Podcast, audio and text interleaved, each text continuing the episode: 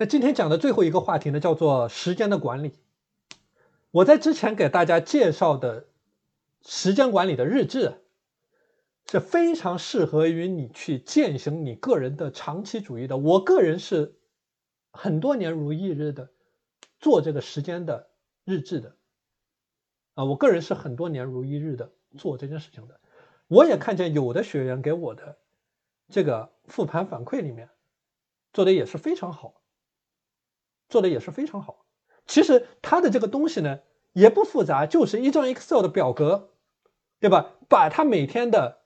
工作、修行、自己的事情，所有的东西，脑袋里面想到的所有东西全部写下来，然后一周这么记录就形成了。所以，当你在践行你个人的长期主义的体系的时候，你可以发挥你的聪明才智去寻找、去思考、去找一款。简单的、适宜于你方法的这样的一种时间管理的模式和工具，就是你能够一眼的看到你在未来的几年，或者说某一天的具体的践行。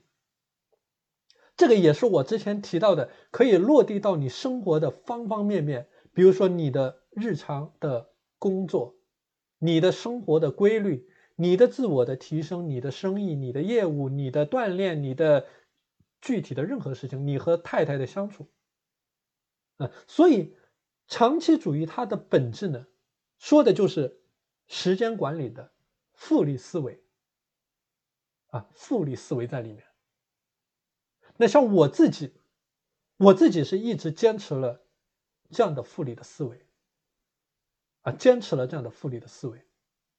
啊，所以当你去数年如一日的去执行一些很简单的动作的时候，它能够给你的生活的方方面面都带来改变。当你在践行按照我讲到的这些具体的点，你去践行精力管理的时候，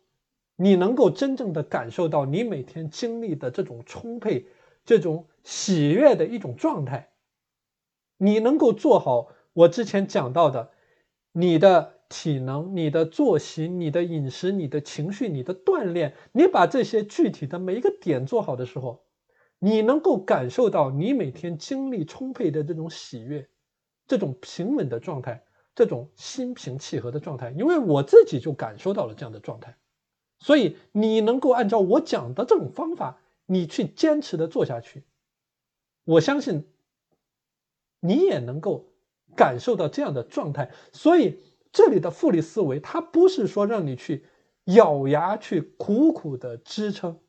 不是说你今天心血来潮的时候，你要去想我怎么样做更多的事情，明天你状态差的时候，你就干脆躺平，你就干脆什么都不不去做。所以这里的长期主义的思维和你去做投资的思维，它是一样的。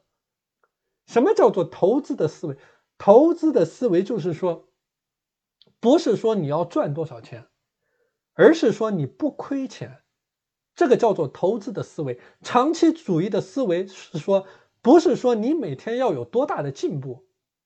而是说你怎么去降低你退步或者说反复的一个概率。